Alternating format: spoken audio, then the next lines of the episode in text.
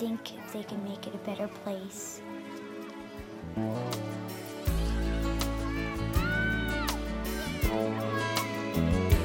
There's a place in your heart, and I know that it is love. And this place is much brighter than tomorrow. And if you really try, you'll find there's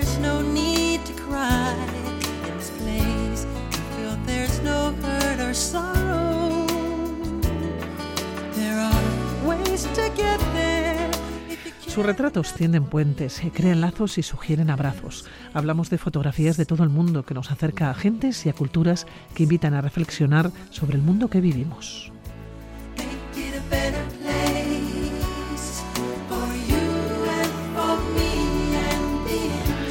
Invitan a pensar sobre la riqueza, sobre la diversidad del ser humano, sobre la injusticia que supone la falta de oportunidades o la opresión que padece la mujer.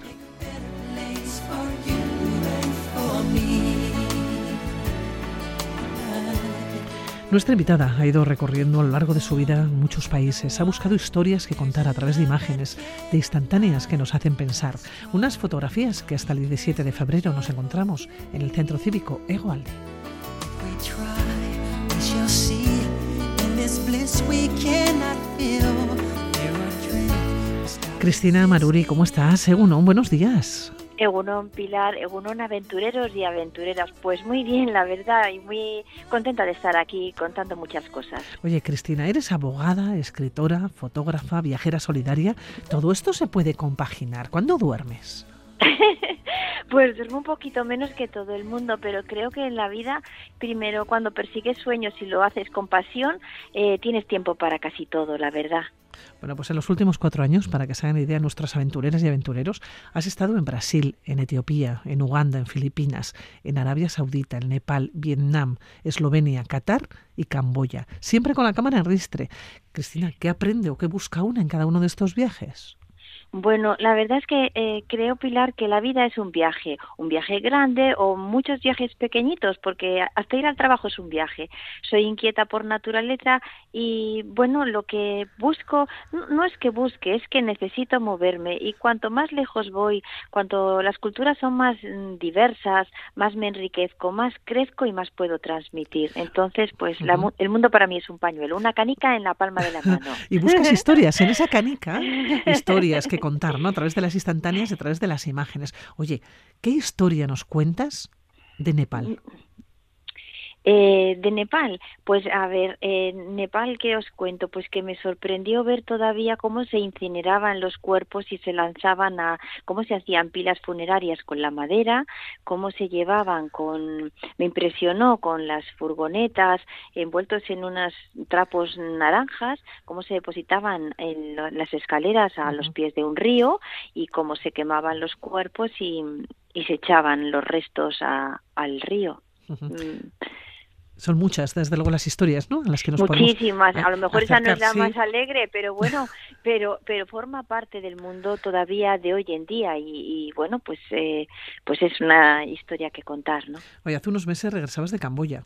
Además de, de ver los templos Angkor, eh, un crucero por el río Mekong, el lago Tonié, eh, también te metiste de lleno buscando esas historias en, el, en la historia del genocidio, ¿no? Llevado a cabo por los gemeres eh, rojos eh, años Sí. antes, hablamos del 75 al 78. 79, Sí, Claro, sí. eh, ¿qué fotografías, no? O qué imágenes eh, cuentan esta historia y cómo se acerca una a una historia, yo creo que truculenta en principio, pero bueno, que ha sido realidad, que, que ha pasado. Sí, es que, ¿sabes lo que creo? Que no debemos de perder los pies en el suelo. Cuando vemos, o, o no tenemos que perder la idea de que todavía existe la guerra, desgraciadamente, en el mundo. Entonces, yo creo que siendo consciente de que la guerra no tiene vacaciones, de que la guerra no tiene navidades, de que la guerra no respeta familias, ni edades, ni lugares, eh, podemos hacer algo más. Nos, co- mm, nos posiciona de una manera ma- más, no es a favor de la guerra, sino a favor de sus solución, no siendo conscientes de que existe ese problema y de que no es algo del pasado. Eh, sí, estuve eh, por un lado en los campos de exterminio, eh, después estuve en, el, en un instituto, fíjate, reconvertido en, en, en un campo de, máxima seguridad en el que entraron 20.000 personas y apenas salieron ocho adultos y cuatro niños. Pude conversar con uno de esos adultos y uno de esos niños que estaban pues allí un poco eh, tremendamente el lugar. Y luego también una historia tremenda fue el encontrarme con un el Museo de las Minas, que está situado a las afueras de, esto que te he dicho está a las afueras de la capital camboyana, pero a las afueras de los templos de, de, eh, de Angkor, en Siem Reap, está el Museo de la Mina, de las minas eh, antipersonas recogidas, y la recoge precisamente Aki Ra, que fue un niño de la guerra.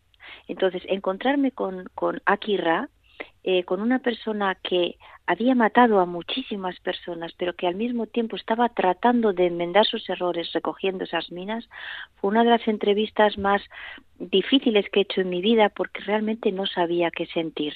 Este domingo, y no es por hacer publicidad, sino por si alguien quiere ahondar en esta situación, publico en La Vanguardia un reportaje sobre lo que ha supuesto para mí este paso por el genocidio Gemer en Camboya. ¿Qué ha supuesto para ti? Eh, pues saber hasta dónde puede el ser humano ser capaz de dañar. Eso es lo que ha supuesto y el querer transmitir a través de mis reportajes y fotografías que, que, que seamos capaces de llegar a eso en la bondad, no en la maldad. Bueno, dicen que los seres humanos somos capaces de hacer lo mejor y lo peor. Es que es así. Y es así. Es, es así, es así, es así. Pero no lo debemos de olvidar, perdona. Creo que es que en nuestra zona de confort, en nuestro día a día, en la paz que vivimos, en, el, en, la nevera llena, en, en, el agua caliente, no debemos de olvidar que en este mundo tres cuartas partes del planeta sufre, sufre hambre, sufre frío, sufre guerra, porque solo con esa actitud mm, mm, podemos hacer algo para mejorar no en el en no mirar, en taparnos los ojos, en no ver más allá que en nosotros mismos. Pero es que no queremos sufrir, Cristina. Ya, pero es que no, no es sufrir, es eh, de alguna manera la satisfacción de hacer algo bien hecho. Porque en el egoísmo no se encuentra felicidad. Cristina, tú viajas sola. Eh, ¿Cómo te enfrentas a este tipo de situaciones? ¿Cómo te enfrentaste a una situación como la que viviste ¿no? en Camboya, como lo que sentiste? ¿no? Porque después de sacar esas fotografías, de hacer entrevistas, una tiene que volver al lugar donde, donde reside o donde duerme. ¿no? Eh, y la noche es larga, en tu caso corta, ya hemos dicho que duermes poco, pero eh, esas horas en las que uno está solo y sobre todo la noche, ¿no? que la noche probablemente todo sea más tremendista, lo vemos todo mucho más tremendo. ¿Cómo, cómo se viaja sola en, en estas situaciones? Pues primero yo lo que yo soy tan humana como el resto, me refiero que a mí me afecta exactamente igual. Yo tuve que parar en la en, en el centro, en, en, el instituto reconvertido en, en, campo de seguridad, tuve que pararme porque me daban ganas de vomitar, no de llorar, de vomitar. Era tanto el horror que me invadía por todas partes que tuve que, que te digo, parar y hacer para decir, Cristina, no, no, no, vomites aquí porque tenía arcadas, o sea, desde el tanto dolor, ¿no? Eh, te enfrentas por, porque eh, yo lo veo desde el punto de vista de que tengo que recogerlo para poder transmitirlo. O sea, porque no es lo mismo verlo en una televisión que sentirlo y a través de mis fotografías o a través de, porque escribo reportajes también para medios de comunicación, transmitirlo. Yo soy una especie de transmisora y digo, no es que Cristina, si tú no lo ves, si tú no lo palpas, no lo puedes transmitir y la gente nos adocenamos. Entonces yo creo que desde ese punto de vista de transmisora me consuela ese dolor tan tremendo que padezco, ¿no? Hemos hablado de Camboya, de Qatar, de Eslovenia, de Uganda, Filipinas, Arabia Saudita. Oye, ¿alguno de estos países, alguna situación te ha movido tanto como la de Camboya? Todas me mueven, porque, a, mm, ver, la crueldad que he sentido en Camboya no la he sentido en otras partes, pero ver a las mujeres en Etiopía eh, besando el suelo, sintiéndose culpables, eh, rezando eh, porque están totalmente denostadas, o verlas en Arabia Saudita cubiertas, sintiéndose menos que nada, pues también te, te remueve, también te duele como mujer. O sea, hay, hay o ver esa pobreza, eh, que ves en la India, porque también ha, sido más lejano el viaje, ¿no? Pero eh, es que como ser humano te enfrentas a eso y claro que te remueve y te duele, y, pero mm, más allá de eso creo que es que hay que verlo. Para, para poder hacer algo hay que tenerlo interiorizado, porque si apartamos la mirada de todo lo que no nos gusta, no podemos ayudar a, solucionarlo. No sé si me explico. Sí, perfectamente. Meter la cabeza como el avestruz y vivir en nuestra zona de confort eh, no ayuda a solucionarlo. Una imagen vale más que mil palabras, quizás con estas imágenes, ¿no? Que sirven de reflexión y sirven y sirven de denuncia. Claro, si nos acercamos al centro cívico igual de ¿cuáles son estas denuncias, no? Las imágenes que nos vamos a encontrar, porque has tenido que hacer una selección para esta exposición, ¿no? Es una exposición eh, itinerante, ¿no? Que ha estado ya en otros lugares, ahora está en, en, Vitoria. Sí, Sí, pues eh, yo creo que es como las dos caras, Pilar, de, de, una misma moneda. Es la cara de la felicidad que encuentran muchos seres humanos con unas condiciones de vida paupérrimas, que es una lección de vida para nosotros. O sea, ¿cómo puedes estar eh, eh, con casi nada o tener un niño en Filipinas una bolsa de ganchitos y te la ofrece? O sea, te dan lecciones de vida, te dan cómo se puede ser feliz con tan poco y al mismo tiempo como en una sociedad del siglo XXII, cuando vamos a la luna, cuando hay dinero para esto, para el otro, para el otro, no somos capaces entre todos de solucionar lo más básico del individuo, que es el hambre o la enfermedad. Entonces, esa es mi selección. Por un lado, la visión de la lección de esa felicidad que se puede tener con tan poco y la vergüenza de que no seamos capaces de solucionar eh, esos sufrimientos de vida. Esa imagen que nos lleva a, la felicidad, en principio, con lo poco que tienen, ¿dónde te llevaría? ¿A qué imagen? Pues mira, tengo hay un niño en un niño eh, tomado en las en la libela. La libela es esa parte de Etiopía donde están las, las eh, iglesias enterradas. Entonces me encuentro, voy a una celebración de la, son cristianos, me voy a una celebración de la Virgen María, todos están envueltos en blanco porque simboliza pureza y es el día que les imponen la cruz de ceniza. Y tienes al niño esa una mirada perdida, no perdida, sino en el más allá de plenitud, de alegría, de, de, de, de, sentirse, y entonces dices, mm, pues esa, ese es un ángel en vida, ¿no? Entonces eh, me lleva ahí a ese, a ese niño etíope. ¿Y la otra imagen? Son dos imágenes, una que simboliza en principio no la, felicidad o la paz o la tranquilidad con muy poco, por otro lado, esa imagen, no sé si del horror, pero sí esa imagen de, mm, del, horror, del pues, dolor, del drama. ¿no? bueno, pues del dolor y el drama me iría a Camboya, a los campos de exterminio, a las afueras de, de la capital, donde hay una, yo claro, entras en el campo de exterminio, mm, recorres eh, donde los colgaban, donde, pero hay un en el hay un monumento central que pues consideras que es pues como un monolito, pero es que ese monolito está eh, está lleno de calaveras. Entonces, no he visto yo eh, tantas personas asesinadas juntas, tantos cráneos juntos jamás, apilados terrible. Terrible. Imágenes, desde luego, para no, para no olvidar. Y hablando de esas imágenes, Jamás. yo me encuentro buscando, ¿eh? ¿eh? me encuentro imágenes tuyas de Capadocia, del cielo de los mil y un globos, o el tren de lujo de los peregrinos a Machu Picchu, ¿no? Son algunos de los temas en los que los últimos meses has hecho hincapié, has escrito sobre ellos, escribes para medios también, ¿no? De comunicación para medios eh, escritos, ¿no? Y de alguna manera pones siempre el, el, el, dedo o haces hincapié en temas que te llaman la atención. ¿Por qué este tren de lujo, por ejemplo, de los peregrinos, ¿no? Machu Picchu.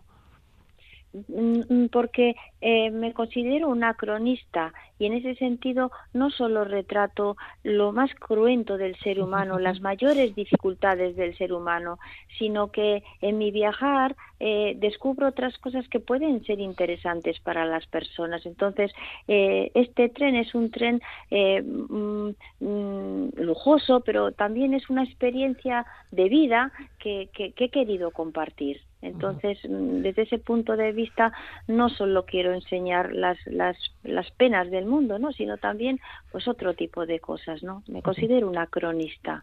Bueno, son muchos, desde luego, eh, muchos viajes, son muchas situaciones en las que uno se puede encontrar. Decir también, porque no quiero despedir la entrevista, ¿no?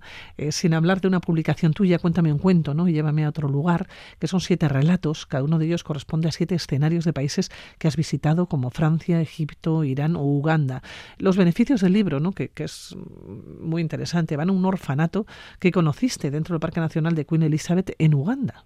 Que, he formado, que he llegado a crear. Sí, eh, el, libro recoge siete relatos, eh, eh, siete relatos de siete lugares del mundo y, y eh, toda mi obra, eh, este sería el, cuarto libro creo que tengo publicado, eh, igual que las fotografías que también están a la venta, se dedican a ayudar a los demás. Es una, ni uno, los, las conferencias que, que doy sobre la mujer, todo, todo lo que mm, percibo está dedicado al orfanato o a obras solidarias, porque considero que es una forma de, de ayudar al mundo.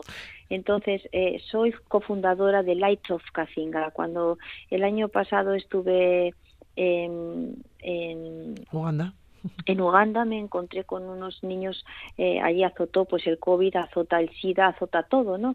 Y con pocos medios, con muchísima ilusión, pocos medios, no hace falta eh, ser millonaria para cofundar un orfanato, hace falta tener unos amigos, tener ganas y, y, de ahí surgió un orfanato que, bueno, pues que hoy está casi sufragándose independientemente, hace falta arrancarlos, pero luego tienen tantas ganas de salir adelante, hay tanto por hacer que, bueno, pues junto con unos amigos y con gente también local, pues hoy en día es un orfanato que pues que atiende a, a 40, 50 niños a sus diversas necesidades, eh, tanto de comer como de la escuela, vestirse, etcétera, etcétera. Cristina, algún día me contarás cuándo te da tiempo para ser abogada.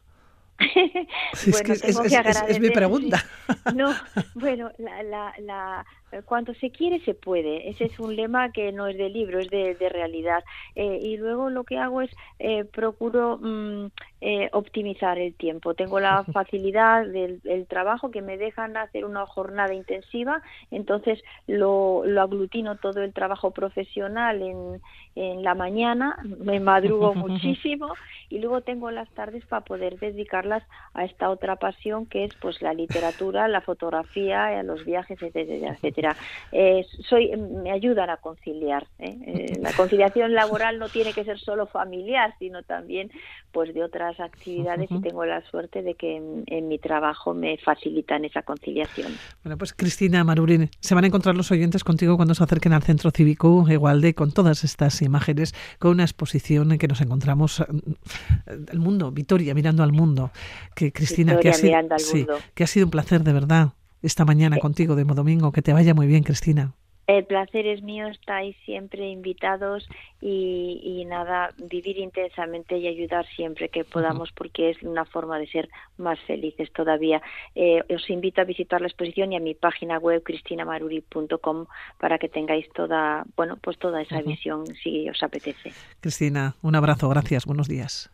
Gracias a ti y a todos vosotros, un beso.